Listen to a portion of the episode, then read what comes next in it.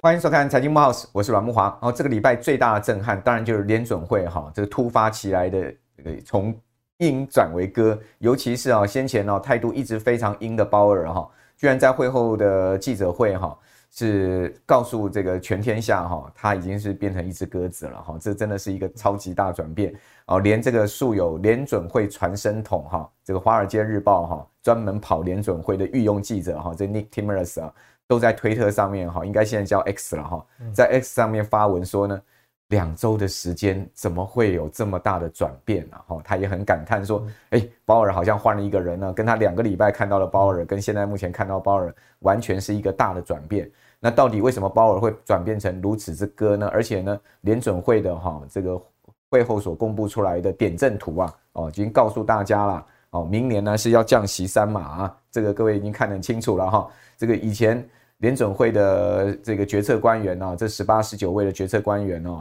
哦，明年呢降息的态度暧昧不明啊。那这个还有甚至啊，哦不少的官员认为说明年还要再继续升息嘞啊。结果呢，这一次全面转为这个鸽派了哈。而且鲍尔在会后的记者会啊，也跟大家讲得非常清楚。哦，联准会的决策官员已经在讨论降息的时间点哦。哦，他当然给出了几个充分的理由啦。不过我个人认为那些理由啊，都是说辞啦。哦，真正的就是联准会准备要放松货币了。那当然，我个人推测有几个原因。第一个原因就是联准会已经看到某些哈可能经济衰退或者金融紧缩的这个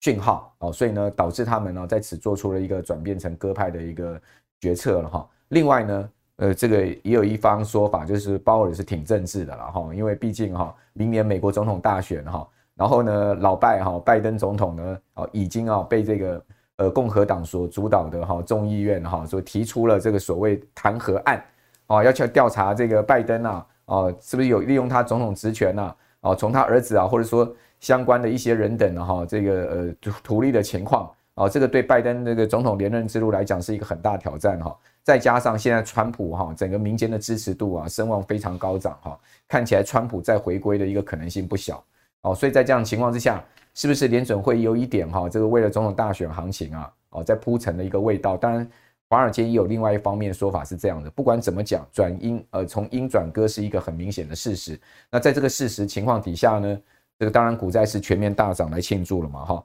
那联准会三度按兵不动，已经确认升息循环结束了哈，就是今年七月乃至于到今年十二月啊。有三次的联准会 FOMC 一席会议都告诉你呢，不升息，维持五点二五的利率。好，明年要开始降息，那怎么可能再升呢？代表升息循环这一次从去年的三月一直到今年的七月啊，这一个升息循环已经确认暂是结束了啊，不是暂告结束，是真正结束了。好，那之之后呢，就是什么时候降息？现在目前市场啊，这个最乐观的是认为说三月就要降息了。三月降息的几率现在目前已经超过五成了。好，那五月是铁定降息了哈。那因为要降息三嘛哈，是联准会给出了点阵图，但是市场更乐观的认为说明年要降六嘛。降六码什么意思呢？降六码就是联准会一年八次的议息会议啊，除了一月跟三月这两次不降以外，从五月一直到十二月，每一次都降息了啊，每一次都降息，总共六次会议全部降息。啊，所以从五月开始就是降息的一个循环的开始了。啊，这个是市场啊给出的。呃，现在目前预测的方向，然后这个比联准会更乐观。我觉得呢，呃，华尔街最近这几个月一直这个按按着牛头要喝水，好，就把联准会这头牛牵到河边，按着它头一定要压下去喝水，有这样的味道。哦，现在目前看起来联准会是向华尔街屈服了。啊，过去联准会是用利率指引的方式去引导华尔街，现在不是了，是华尔街按着牛头在喝水了哈。好，那。问题就是说，真的经济情况有这么好吗？哦，这个明年这个股市到底怎么看呢？哦，这次的这个股债市的全面大涨哈，我们看到道琼指数啊，在这个礼拜也正式上了三万七千点了嘛，这是从来没有过的指数，登上三万七千点。标普已经几乎来到了这个历史高点附近哈，那差比较远的是这个纳斯达克指数，费半指也来到历史高点附近了。哦，苹果股价创历史新高，亚马逊创历史新高，先前创历新高的有微软、有辉达，你看美股七大巨头就已经在平创历史新高了。那台股又登上一万七千七百点，好，这个市场现在已经喊到一万八，甚至已经有喊喊到两万的都有了。好，这个股市真的有这么好吗？股市要好，不是要经济基本面来搭配吗？问题是经济基本面好吗？你从油价来看，问题很多啊。各位可以看到，美油、布油，对不对？都跌到了半年来的低点。好，这个 WTI 西德州轻原油，就一般我们俗称的美油，今年跌了二十六点八八趴，哎，哦，另外布油今年从高点跌了二十三点七趴，接近二十四趴。这油价是崩假的吗？油价是崩假的吗？OPEC Plus 还增加减产呢，都没有办法使得油价止跌，代表什么？代表整个经济前景不好嘛？因为油价就是很明显的一个所谓经济前景的前瞻指标嘛。经济好，用油需求高，油价怎么会跌呢？啊，而且现在目前还配合减产，而且还增加减产，哦，这是怎么回事？对不对？哦，所以我们就看到经济全球重大引擎中国真的是完全熄火哈，真的是。我们不是说中国大陆我们这边要去看不好，而是说呢，你从它的 CPI 看到的数字真的是哈，疲累累哈，真的疲累累。各位可以看到，它 CPI 居然跌到三年来的低点了哦，这个 CPI 一直在下滑，而且下滑幅度啊更大哈。你看到十一月 CPI 降了百分之零点五，三年来最大的一个这个年比的一个跌幅。另外 PPI 好也是一个往下滑的一个状况，啊，可以看到 PPI CPI 的剪刀差哦，很明显哦，这两个缺口哦，这两条线的一个。呃，这个缺口这个柱状图我们叫剪刀差哦。PPI 是 CPI 的领先指标，诶，我们都知道生产者物价指数啊，它就是 CPI 消费者物价指数的领先指标。如果 PPI 不止跌，CPI 怎么止跌呢？哦，显示整个从生产端到消费端，中国大陆经济真的就是所谓躺平内卷，而且不但内卷，还往死里卷，就这个已经是卷到不行了，还往死里卷。现在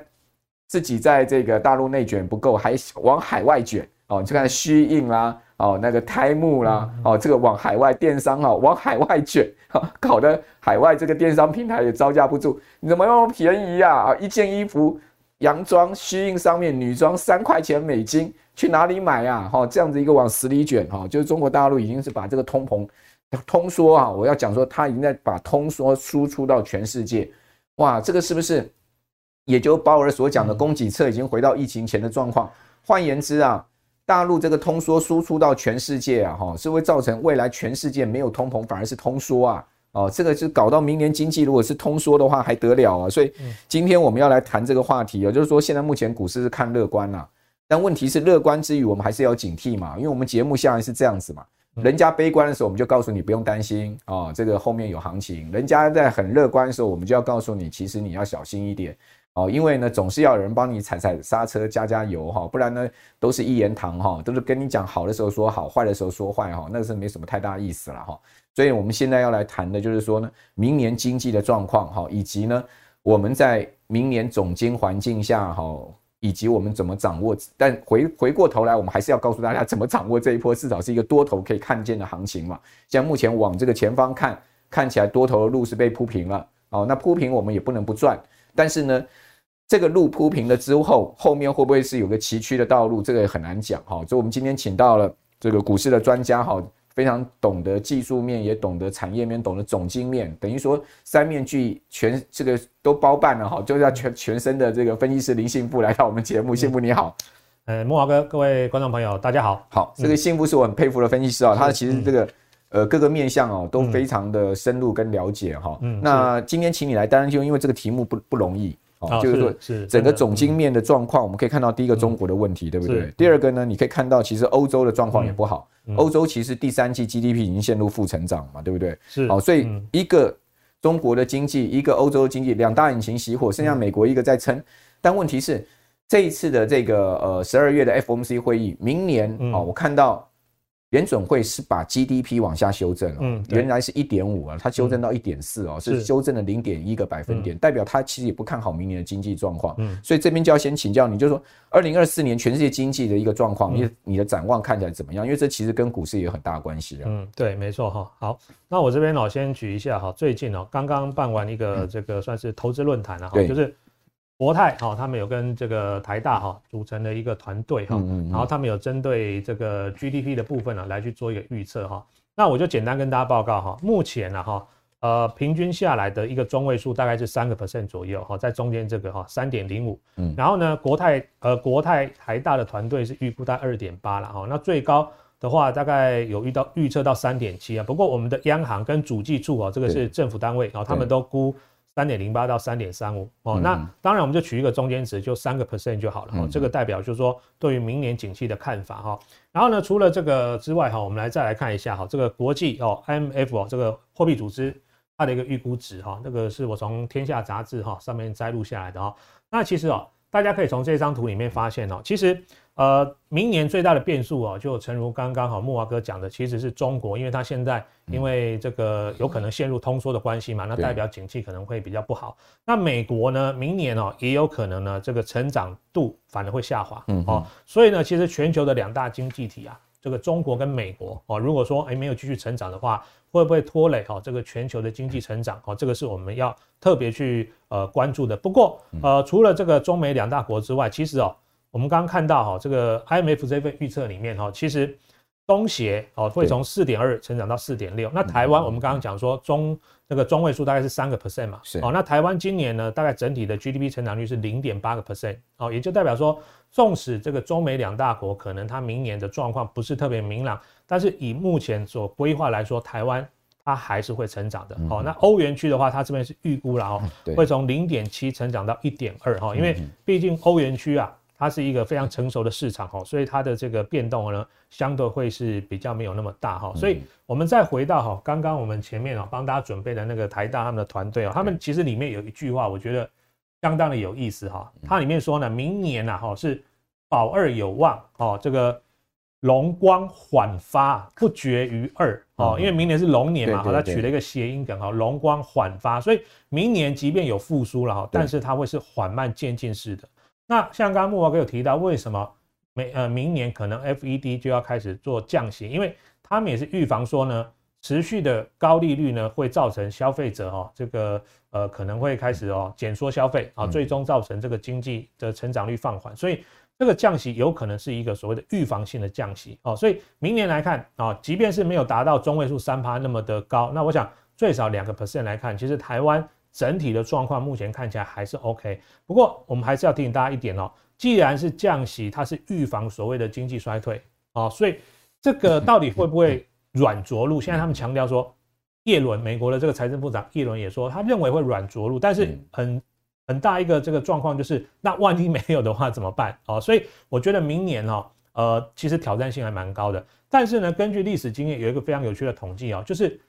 从你正式的宣告这一波的升息循环结束，就好像说，哎，这一次这个鲍尔在会中讲的说，我们明年可能就要开始降息，那代表真的结束了。到真正开始进入降息之前，其实它刚好是一个空窗期哦，是一个空窗期。那这个时间点呢，其实照历史的统计经验，其实这一段时间哦，其实股市跟债市其实都表现还不错。为什么？因为等到你真的开始降息，或者说，哎，突然本来呃三月降一次，五月降一次，或者说突然觉得哇，经济恶化的很快。说不定他五月呢，就马上又给你直接降个两码也说不定。哦，那这个股市有可能会跌。哎，对对对，那就代表经济真的变差了。嗯，但是呢，从确认哦这个升息循环结束到真正开启降息循环之前，其实它刚好是个空窗期，就是大家会觉得说，我觉得这个用用这个男女生来形容感情，就好像男生跟女生还在。交往前的暧昧试探期，那个时候是最甜蜜的哦，就是他会觉得说，嗯，好像有机会在一起，啊，可是呢，好像又好还要再一点努力那种感觉，所以这一段时间啊，哈，我觉得就是从十二月，现在十二月中嘛，哦，到正式的下一次，比如说三月有可能第一次降息，其实这一段时间呢，我觉得市场相对来说还是会比较正面去看待，只是说，毕竟哦，短期之内呢。也累积了一段了，不晓得涨。那我们就希望它越慢降越好啊，嗯、这样子我们这个空窗期越长啊。对对对对对，没错，就代表说，其实他们马上降，反而有一个好处，就是他会觉得说，嗯，好像经济也没有那么快可能变差或或衰退，所以他也不急着那么快就就做大幅度降。所以这个空窗期如果真的三月没降，能够延伸到五月，就是代表说，其实不管是市场啦、市场就业啦，或市场的状况，其实没有那么差哈。那接下来当然，像刚刚木华哥讲的哈，就是。通膨这个议题啊，从这个疫情开始到乌俄战争啊，好，已经困扰了全球两年了。不过从最新一个月哦，这个美国公布的 CPI 已经降到三点一哦。其实我们可以从这张图里面看到哈，这张图里面呢，它的这个有点蓝绿色的这个这个图哦，是 CRB 哦，就是很多的这个商品哦，把它组成一个 CRB 指数。然后呢，红色这一条线呢，就是。美国啊，全美的平均汽油的价格哈，其实也都开始出现了下滑。嗯，那这代表什么意思呢？代表其实在通膨回落的当下哈，呃，慢慢的这个前两年哦，这个 FED 哦最担心的这个通膨失控的这个状况哦，已经有开始出现缓解。不过很有趣的是哈，这个地方大家要注意一点，就是其实因为最近美国有可能要开始呃进入所谓的未来要进入降息循环，其实最近啊这个债券啊已经开始明显价格开始上涨了，然后美元对美元的那个呃美债的殖利率往下，然后美债的价格往上涨哦。那这也代表就是说呢，资金会从美国。跑到其他的新兴市场，甚至跑到其他的一些呃投资商品上哈。其实如果长期以来哈，这个呃 观众朋友在研究的话，其实啊美元跟商品它其实是一个跷跷板哦，跷跷板就是美元很强，就像去年哇美元很强，一路一路涨。其实去年大部分的原物料表现都不是很好哦，表现都不是很好，就是在等它从高低呃高基期慢慢慢慢慢慢慢慢下来。可是呢，最近有一个很很有趣的现象哈。就像我们我们录影是的的期间是十二月十五号礼拜五嘛，哦，当天其实是钢铁股果然全面喷出大涨哦，那其实这个现象相当有趣，就是中钢呢说它要调涨明年一月跟第一季的盘价，那刚好这个族群已经在算是低档区低迷很久了，台股都已经快挑战新高了，其实钢铁股今年可以说在底部盘了快一年，那这个哈我就找到一个非常有趣的这个案例给大家看哈，这边呢是。哦，钢铁哦，这个外销出口的一个数字哈，这个其实大家上呃财政部哦都可以查得到哦。那其实很明显的哈，这边呢这个条状图哦，这个长条图呢，就是所谓的呃每个月的这个钢铁出口额，它是用呃百万啊美元为单位哈。你可以发现哦，这一张图的这个呃条状图哦，大概就是在二零二一年的这个第一季哈，开始突然逐渐的往上出现往上那。中间有一条这个算是紫色的这条线，就是两呃二十五亿啊，二十五亿美元的一个算是一个非常重要的分水岭。它突破了二十五亿美元，就突破了那条紫色的横线之后呢，红色的那条就是我们的钢铁指数哦，我们的钢铁指数往上吗？对，就开始往上。哦，那上个月最新出来哈，它其实还是在介于二十到二十五亿之间，大概我记得没错啊，大概二十二、二十三左右哈。那如果说呢，因为刚好明年。第一季就会进入所谓的原物料的低基期了，因为去年跌了一整年嘛，哦，所以开始进入低基期之后，也就是说呢，只要这边稍微有点好消息，反而大家会觉得说，哎，不是通膨下来了吗？其实原物料是不是反而会在哦美元指数开始转弱的时候，有机会开始从谷底翻凉？我觉得这个会是我们观察的一个重点，因为今年不止钢铁了哦，其实呃严格说起来，连这个塑化。塑胶股其实今年一整年完全都没有涨到，对哦，今年几乎可以说上半年到嗯七八月为止，其实是 AI 独挑大梁嘛，很多的这个呃几十年的牛皮股啊，什么呃伟创啦、广达啦，哈、哦，这个这个股价都翻了好几番哦。嗯、那这一次呢，从这个十月底哈、哦、落底之后，十一月份哈、哦，其实开始往上涨的过程里面，呃，电子啦、金融啦，哦，甚至包括像很多的一些。前面前面一段时间，第一个位阶比较没涨到的消费型电子，哦，比如说像联发科这种，哦，联发科其实在上一波涨 AI 的时候，它也完全没涨到，哦，是后面呢进入第三季哦，消费型电子哦，手机开始复苏之后，台呃这个呃联发科呢才有从八月九月慢慢开始涨上来，但是轮了一轮之后呢，诶，他发现好像这个原物料股哈已经缺席很久了，哦，已经被大家遗忘很久了哈，不过反而最近呢陆陆续续开始哈。似乎好像有一点点哦，要搭配呢这个未接低，因为未接低有个好处，或许明年它不是像哦这个二零二一年那一波这个爆发性的成长，不过未接低的好处就是只要你稍微有一点点利多去刺激它，你只要 Y O Y 转成是正的，哇，大家就会觉得马上可以拍拍手，然后已经已经两年都不好了，突然之间呢，你的这个这个年增率哈，不管是你的公司的营收啦，哦，或者说是这个这个外销出口的这些。金额啊，突然转正的话，其实市场就会给它正面看待。所以钢铁股可以注意了，就我觉得可以注意，因为真的打底很久了，嗯、甚至像台塑、四宝这些股票也真的打底很久。低基期的原物料股，对对对，嗯、就可以开始注意。第一个就是我刚刚前面讲的哈，它的这个营收哦，这个都是财政部有统计的哦，它有分类，比如说哦，这个钢铁一类哦，塑胶一类哦等等哦，你去查水泥的也有。如果说这个呃出口数字开始往好的方向发展，那其实这个就是一个。算是一个 sign，一个征兆哦，甚至呢，你可以发现有些公司的月营收哦，比如说什么 中钢啦、中红这些月营收也开始转正，诶，那就有在第二个确认的讯号。那另外我再提一点哈，就是当然最近哦，这个美股也好或台股也好，确实哈，短期的涨幅涨幅有点大了哈。不过我这边提供一个也是蛮长的这个时间序列的资料哈。它的这个时间序列啊，是从一九五零年到二零二三年哦。一九五零年呢，其实就是大概民国三十九年吧。我想很多可能看这个节目，包括我自己都还没有出生呢。这个资料的序列是非常长的，有七八十年哈。那这个图里面，它是用每个不同的月份来去做划分的哦。那你可以发现呢，每年从第四季，就是大概十月、十一月、十二月到隔年的第一季哈，一月、二月、三月，其实呢，这六个月这半年里面哦，其实上涨的几率跟幅度都还不小。除了二月了哈，稍微有一点回档之外哈，其实呃，从十月、十一月、十二月到一月哈，整体的状况都不错。那二月其实刚好也是我们这个农历年呐，哦，所以好像这个。诶，不知道美国人是不是也有在过这个哦，这个我们的这个农历年假期啊，所以二月大家都回家休假嘛，而且一休就半个月左右哈，所以本来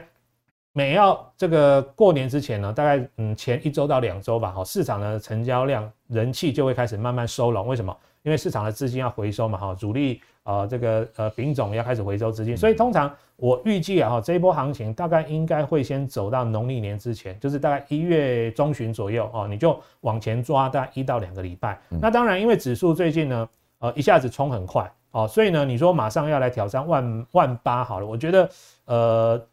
走得慢一点比较好了。对哦，对，然后呢，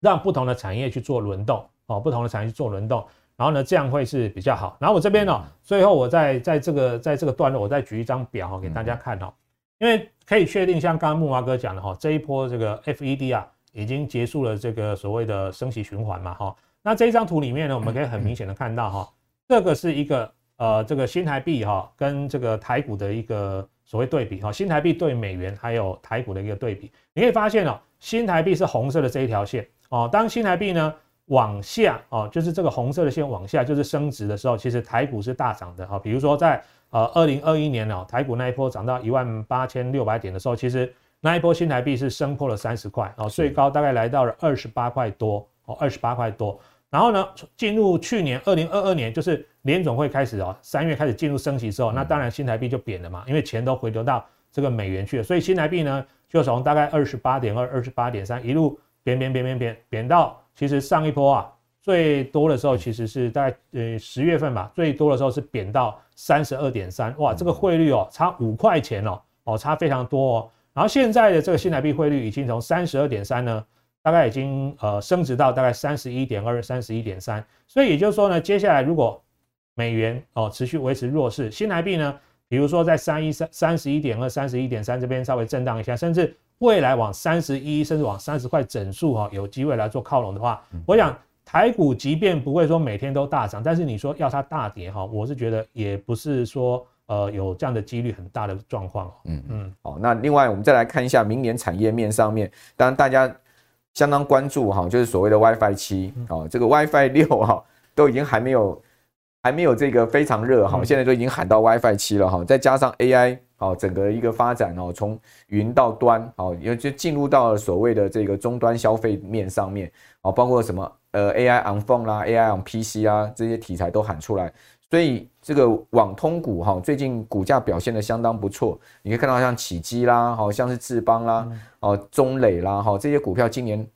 在这一阵子都有蛮明显的表现。那博通呢，说二零二四年哦，AI 建设哈要。营收要倍倍翻呢、啊，真的是这样的一个那么好的状况。股价最近博通飙得很凶啊！哦，这个费半最强的就是可以讲说是博通了。哦，这个博通是做什么？它是做网通 IC 设计的哈。在花旗啊，把它投资平等调到买进之后啊，目标价设到一千一百块啊，股价已经飙升到历史新高了。所以美股不是只有这些科技哈，所谓七巨头在创历史新高，博通股价也创历史新高。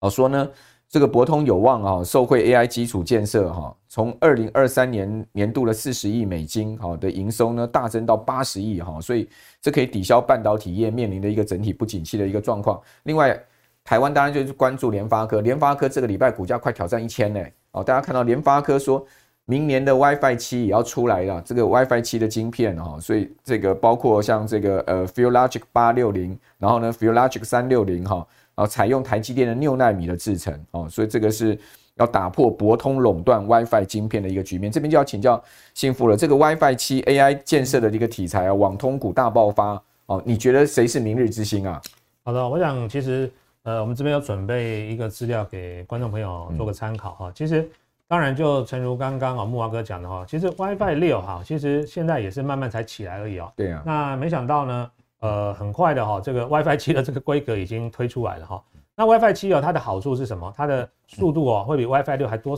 多将近四倍啊！嗯，哇，这个真的是大家都会觉得说，现在只要上网有一点卡卡的，就真的有一点受不了哈。都是希望说这个上网的体验能够越流畅越好。而且还有一个重点就是未来啊，这个所谓哦，自驾车如果真的要普及的话呢，其实哦。这个所谓的这个延迟性这个问题一定要解决哦，就是你不能说在路上开着开着，你说啊 jodomatic 啊，我这个网络有点 有点宕机，哇，这个车子就不得了了哈，那就碰在一起了。对对对，所以这个一定是未来哈，这个速度越来越快啊，这是一定发展的趋势哈。那大概 WiFi 七会明年开始哦，这个这个规格。出来之后，明年会开始慢慢的在市场上出现，嗯、那甚至未来几年呢，我想会蓬勃发展了。这个就是我们给大家做一个简单的这个叙述哈。嗯、那另外呢，台厂那个目前里面呢，我想晶片呢、啊，如果以台厂来说的话，哦，有除了联发科之外哈，这个瑞昱哦也是大厂。那另外在这个图表里面呢，观众朋友也可以自行去做个参考哈，因为它有分不同的，比如说像这个路由器哦，像 router 哦，就有友讯啊、明泰、合勤控这些。另外一些无线设备啊，像刚刚木华哥讲的哈，今年像。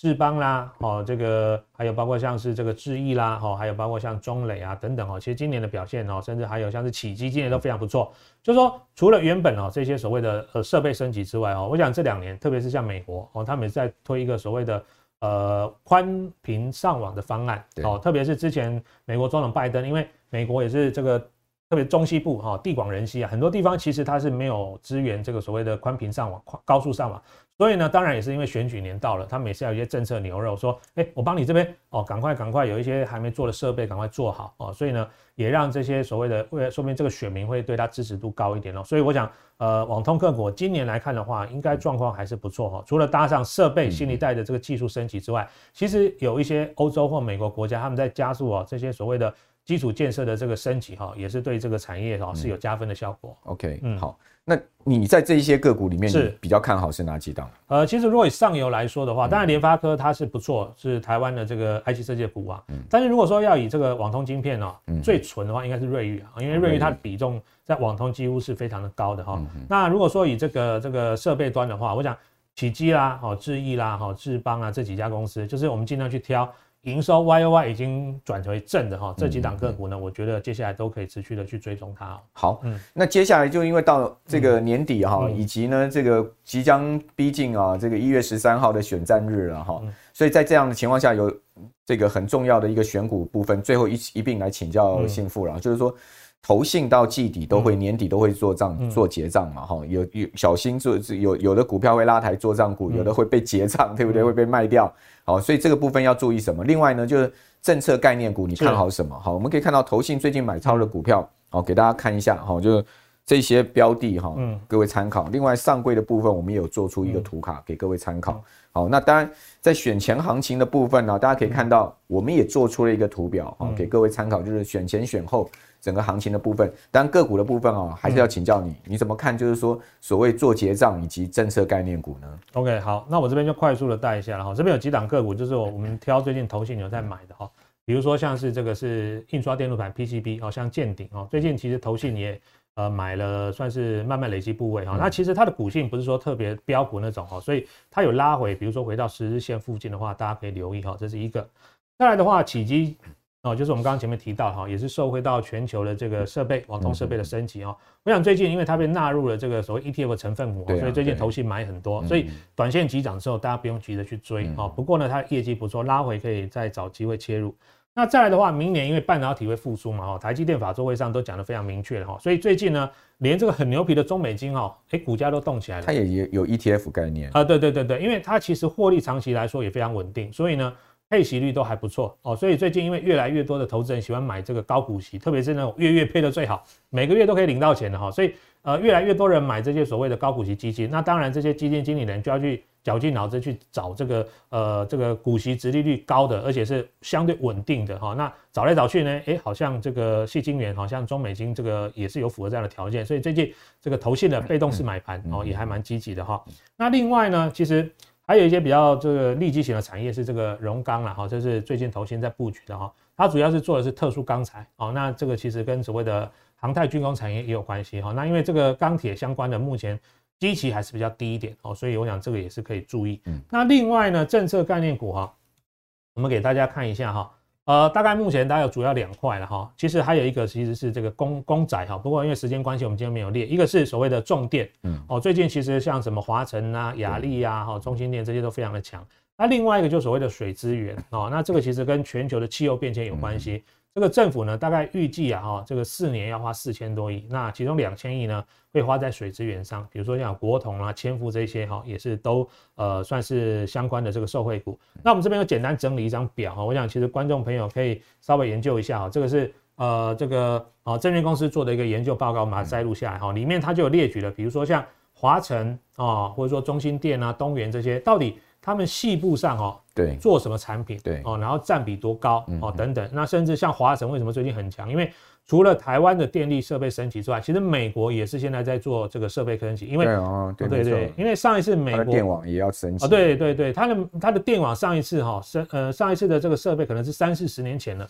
也都很老旧了啦，哦，所以呢，也是需要再做一次的这个设备升级哦，也是近期呢，这个为什么重电股会突然这么强哈？那另外还有一个区块啊，就是这个营造哦，营造股，营造股的话，我们知道其实哦，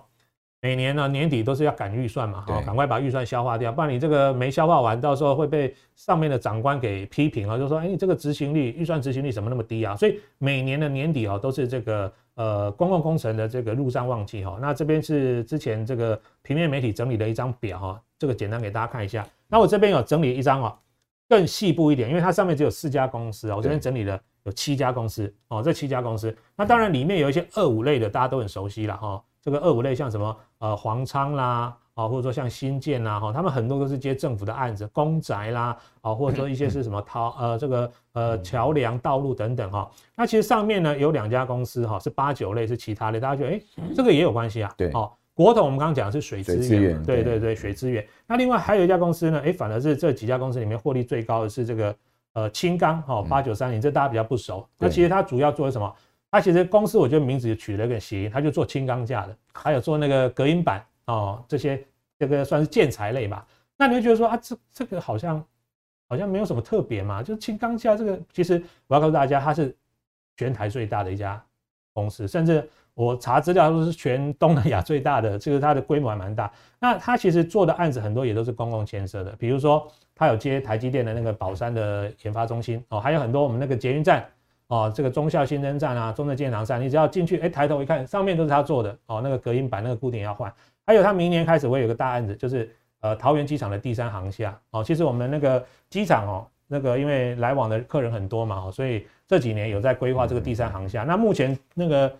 主体建建构已经盖的差不多了，那接下来就是要进去做里面的一些细部装潢，就是比如说要搭那个天花板啊什么，对啊，所以这个轻钢它其实明年这个。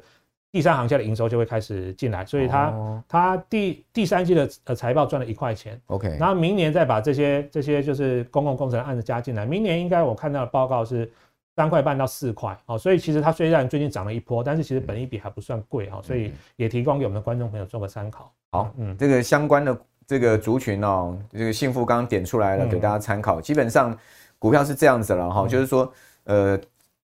短线上面当然看技术面、筹码面哈，中长线还是要看这个业绩的增长面哈，就包括基本面它的一个长线展望、成长面哦。刚刚谈到了像轻钢啊哈，或者说呢谈到了就是一些网通的哦。如果说长期啊，他们是会有这个不断的业绩需求、营收注入的话，那当然呃，本益比不高的情况下，你就可以适时的哈，在相对比较低的时候去切入嘛哈。那追高是不用，但是呢，低点去布局，我觉得。相对哈，这个你买起来会比较安心啦哈，因为毕毕竟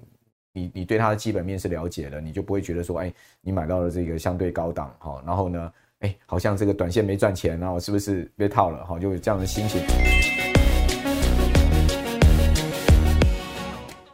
好，那最后呢，我们就要请教这个幸富啊，就也有人在问到说，股市爆料同学会问到说，这个接口布兰特正二哈。这个零零七一五 L 哦，是不是可以买啊？最近油价崩到半年的低点，去买这个正二杠反两倍的好吗？嗯，我的看法是这样的哈，就是如果你对商品这一类的这个有兴趣的话哈，我是建议你啊买一倍的就好了，不要买到开杠杆的哈。其实我之前呢，在如果他可能我在猜是比较新后面进来股市的，其实就是两年多之前啊，就是二零二零年吧啊，疫情刚刚爆发的时候，其实啊那个时候呢，很多人看到因为全球突然之间呢疫情爆发，大家都没有办法出门，甚至出国了。所以那一段时间油价是暴跌的，而且真的是雪崩式的暴跌。所以很多人那时候呢也是尝试要去捞这个油价的底，因为没有人看过油价怎么会这么低啊，十几块、二十块，好便宜哦。所以我记得那时候有一个故事，有一个人呢，他晚上啊就是无聊啊，在那边看看盘，然后呢他就挂了一个什么拔蜡单，什么叫拔蜡单？他就认为这个不会成交的，他是挂零点零几，他不是挂两块三块，他是挂零点零几，他以为不会成交哦，没想到呢。去上个厕所还是去办个事情回来，居然那那一笔单子成交了，他就吓一跳说：“哦，怎么会有这个价格？”他想说：“好吧，零点零几，反正顶多输到零，输光就算了嘛。”没有，那一天的期货最后结算是好像我记得是负的三十几块啊。所以后来这个事情演变出一个很大，就是当初没有人想到油价居然会油价的期货了哈，现货当然不可能，不然我开一台车去加油说：“哎，来来来，给我加加满。”然后加满之后呢，人家他说：“不好意思，先生加满了。”然后这是。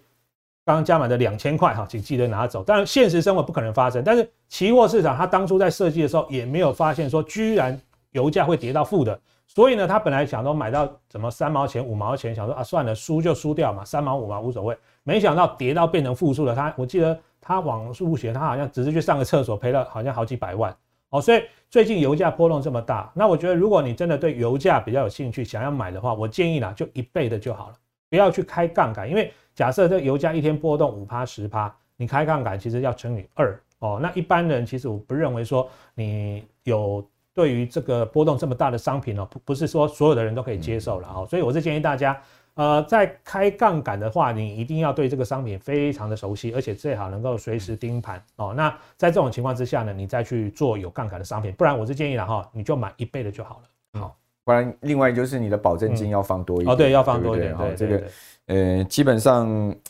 那个呃，不管是期货商品啊，或者是说呢，海外的 ETF 啊，嗯、他们其实海外的 ETF 来讲的话，它是没有这个涨跌幅限制的，好，那那期货更是没有涨跌幅限制哈，嗯、所以呃，期货商品啊，选择权商品呢，保证金多放一点哈，基本上你的风险会小一点。是，哦，这个刚刚幸福所说的，提供大家参考。嗯、好，那今天非常谢谢林幸福分析师啊，也谢谢我们观众朋友收看。好，今天的这个丰富。满满的内容就提供给大家在假日参考了。我是阮慕华哦，请各位锁定我们财经慕 House 哦，六日准点收看我们节目之外呢，把我们节目介绍给您更多的好朋友。我们下次见，拜拜。nine 还有你绝对不能错过的当冲全攻略与存股月月配战法。大家好，我是百亿操盘手陈荣华。本次我与轻松投资学院合作，开设了台股投资的全系列操盘课程。课程名称叫“百亿操盘手股市独门三堂淘金课”，全系列课程分为初、中、高三种阶段，总共带来八大投资主题。三阶段的课程设计，要让完全不懂投资的小白，到似懂非懂的投资大众，甚至熟悉投资的专业操盘人，每个人都能够选择适合自己程度的课程来学习。而且最棒的是，每一个阶段课程内容中，都会教同学们几招可以直接实战的操作获利方法，让你学习不花冤枉钱啊，学得到也赚得到。首先，初阶淘金课程的设计针对小资族、投资小白，老师将带你破除市面上的投资迷思，并且快速的建立正确的投资观念，教你如何善用市场上的投资工具，找出高胜率的获利攻略，让小资族不用借钱也能运用投资工具，从高价股中赚到钱。接着，中阶淘金课的同学将进阶学习到跳脱散户思维的各种投资攻略与对盘势趋势的判读方法，并教你专业操盘人使用的筹码追踪方式与个股合理股价算法，还有你绝对不能错过的当冲全攻略与存股月月配战法。学习到本阶段的你，投资程度就已经超越市场七十趴的投资人。最终高阶淘金课程将是你成为操盘手的必胜最后一里路。市场上的老师都在教你如何获利，我却要教你如何停损。让你的投资知识更全面，同时交易策略也将更完善。最后运用葛兰碧八大法则，加上 Davis Box 交易模型，套上神奇凯利公式与各指标，创造出一套超高胜率的交易系统，打造你专属投资舒适圈，并成为市场上少数的赢家操盘手。想学台股投资，想要获利，我陈荣华在台股投资路上累积了超过三十多年的经验与实作，将毕生的操盘精华全收录在此次。百亿操盘手的股市独门三堂淘金课，欢迎你来轻松投资学院与我一起共学。